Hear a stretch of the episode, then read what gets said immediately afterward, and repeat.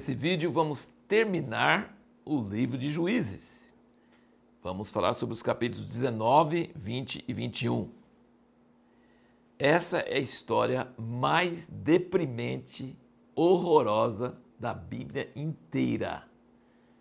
19 a 21 é uma história horrorosa. Proibido para menores. Não, estou brincando, mas é, quase deveria, seria ser uma história bem escabrosa mesmo.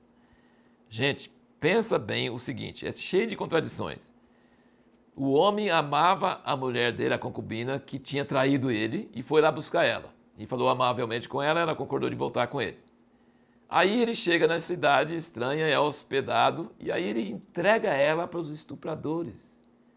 Eles ficam com ela a noite toda, ela volta morrendo, põe as mãos no limiar, ele sai de manhã todo tranquilo, tomou café, saiu, vamos, vamos e ela está morta. Aí ele vai, pega ela, parte ela em pedaços, manda para todo Israel e fala que horror que fizeram com minha mulher. Gente, quem é pior? Esse cara ou os estupradores? Todos os dois horríveis. Que história deprimente.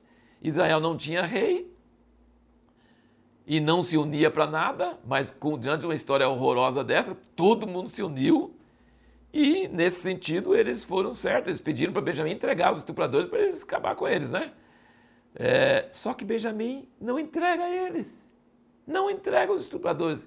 Vai se defender vinte e poucos mil pessoas contra o Israel inteiro. Que absurdo, é só entregar os caras sem vergonha.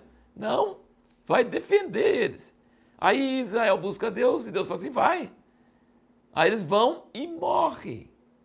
Muitos deles perde para Benjamim, aquele tribuzinho pequenininho, perde. Ele chora e tal, e vai, vai de novo. Morre mais. No terceiro dia, eles jejuam, entregam as armas, clamam a Deus, falam o que aconteceu. E aí, dessa vez, Deus fala: vai e eu os entregarei em suas mãos. Então, isso responde a pergunta que nós fizemos no último vídeo. Não basta você ouvir de Deus, pode ir, ele vai. Você vai na sua força, na sua justiça própria, na sua. E, e é derrotado. Fala, Deus, mas você não falou para ir? É, mas você não esperou para ouvir o restante. Quando a gente ora e busca Deus, não basta Deus falar sim. Ele tem que falar sim e eu vou entregar em suas mãos e ganha sim. Então, assim, essa é a resposta à pergunta. Não, não, não se contenta apenas na permissão de Deus para alguma coisa que você quer fazer. Veja se Deus realmente vai te abençoar ou só está permitindo. Ele permitiu Balaão ir e depois quis matar ele no meio do caminho, né? Israel pediu duas vezes e foi e foi derrotado. Na terceira vez ele falou: vai e eu os entregarei em suas mãos, e aí realmente eles foram vitoriosos.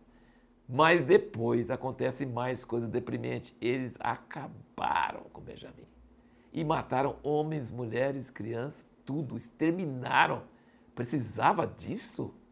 Gente, é uma coisa. Essa história é, ela é horrorosa de início a fim. É de início a fim uma história horrorosa, terrível. Praticamente extermina Benjamim. Depois eles choram diante de Deus: o Senhor acabou com a tribo. Não, o Senhor nada, vocês que acabaram. E fizeram votos estúpidos. Nós estamos vendo em juízes muitos votos estúpidos. Jefté votou para sacrificar quem viesse da casa dele, primeira coisa. Que coisa absurda. E aqui eles votaram que ninguém podia deixar a filha casar com Benjamita e que quem não subisse iria ser morto. Aí o pessoal de Jabes de Gileade não foram, foram lá e mataram todo mundo e pegaram as moças virgens e entregaram para os 400 que sobraram de Benjamim, faltou 200, aí eles foram para as vinhas para dar uma, assim, dar uma curva, né, dar uma, um atalho sobre o voto, que ninguém podia entregar a filha, porque tinha votado que não ia entregar. Então tinha que os benjamitas ir lá e pegar é, e aí eles falam assim, você não entregou, eles é que pegaram. Então, gente, é uma história, é uma história terrível, história que mostra como Israel estava longe de Deus nessa época. É uma história triste, uma história muito escura. Mas veja como Deus, mesmo no meio de toda essa confusão, ele preservou, ele não deixou a tribo de Benjamim ser extinta, porque quase foi extinta, quase mas não foi. Teve providência, tiveram mulheres esses 600 homens, reconstituíram a tribo. E sabe o que aconteceu no futuro? Lá, muitos séculos depois, nós temos o apóstolo Paulo, que é benjamita, é da tribo Benjamim. Se tivesse extinto a tribo de Benjamim, nós nunca teríamos o apóstolo Paulo.